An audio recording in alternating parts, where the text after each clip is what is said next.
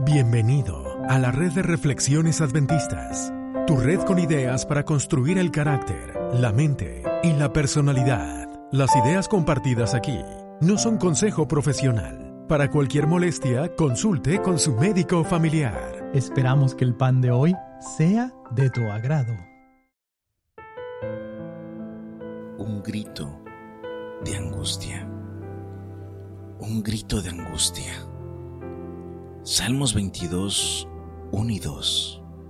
Dios mío, Dios mío, ¿por qué me has desamparado? ¿Por qué estás tan lejos de mi salvación y de las palabras de mi clamor?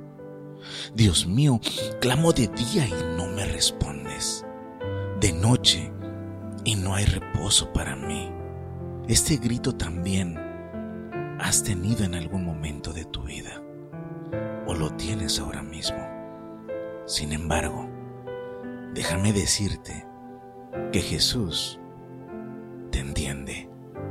Y no un Jesús Dios, sino un Jesús hombre, que estuvo primero que tú aquí en la tierra.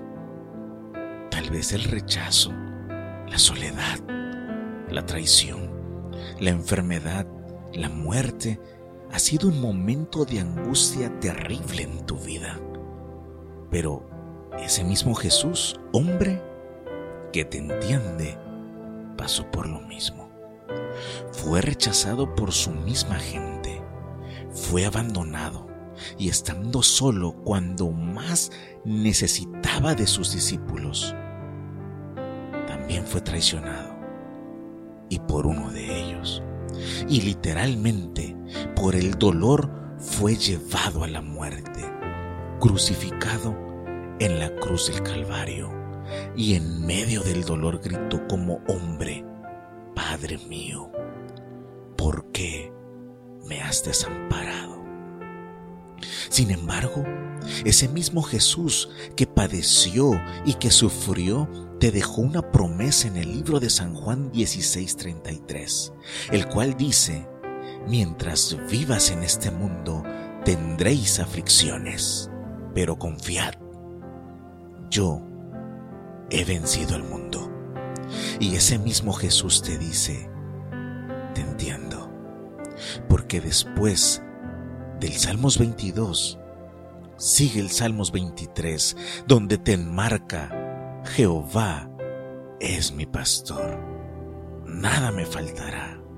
Si hoy estás viviendo tus Salmos 22 de angustia, no te preocupes, porque mañana dirás, Jehová es mi pastor y nada me faltará.